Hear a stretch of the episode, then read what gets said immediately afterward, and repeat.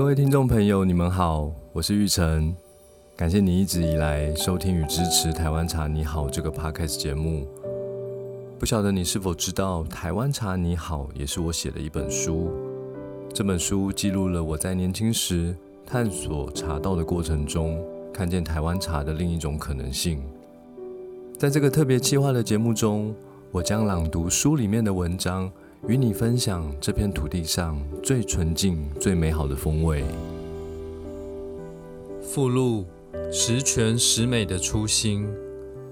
我女儿习惯在睡觉前跟我说一些今天在学校发生的事情，我也很习惯问她：“那你今天在学校快乐吗？”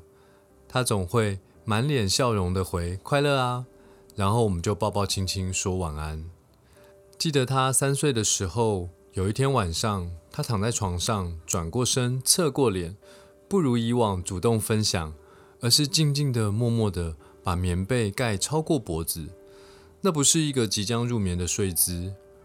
我察觉到这个异常的状况，于是开口问：“你想和爸爸说说今天在幼稚园发生的事情吗？”他不语。我想今天肯定是发生了让他不开心的事情。但可能他也不知道该怎么解决，于是我继续半哄半骗，希望他告诉我。最后总算说了，某某同学今天欺负我、打我，后来也不跟我玩了。可是我一直把他当成最好的朋友，然后就哭了。一时之间，我也不知道该说什么，就问：“那你有被打受伤吗？现在还痛吗？”他说：“被打的时候很痛。”但现在不痛了。我说：“如果现在不痛了，那你现在为什么要哭呢？”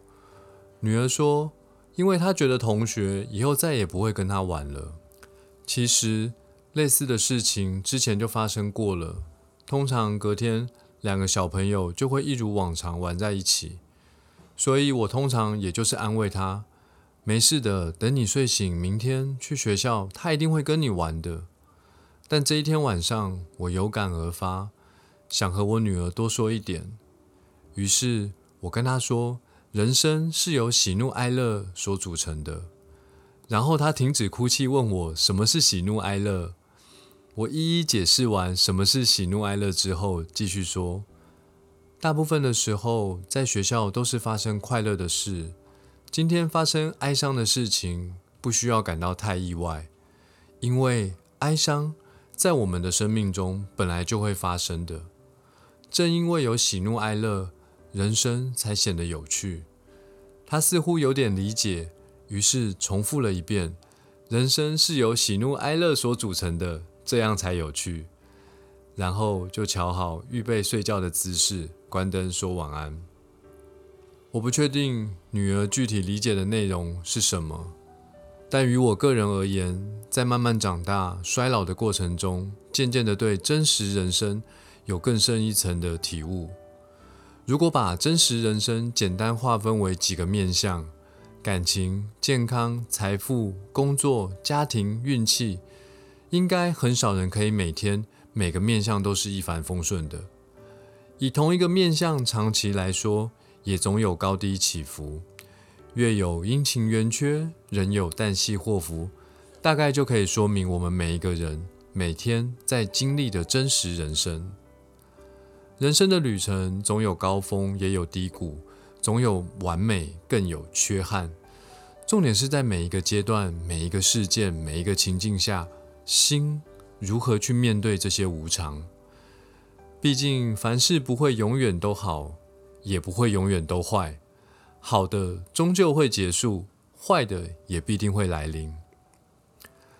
老子的《道德经》第五十八章有句话：“祸兮福之所以，福兮祸之所伏。”大概的意思是，灾祸是福气产生的根源，福气是灾祸藏福的处所。这句话也给了我一些启发。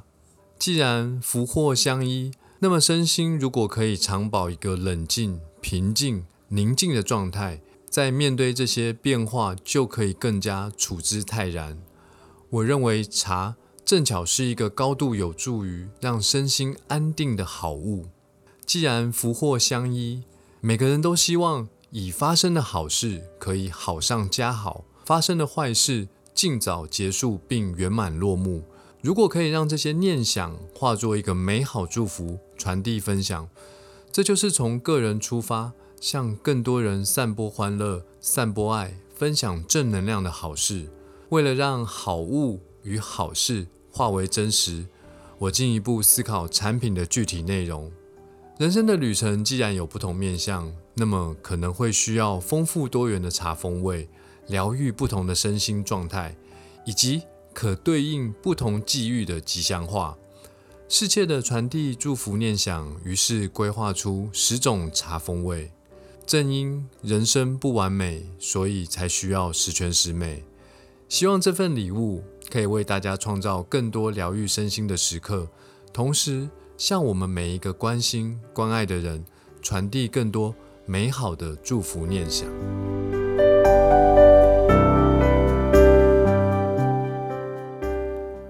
谢谢你的收听。如果喜欢我的节目，欢迎订阅并给我五星评价，以及帮我分享给更多朋友。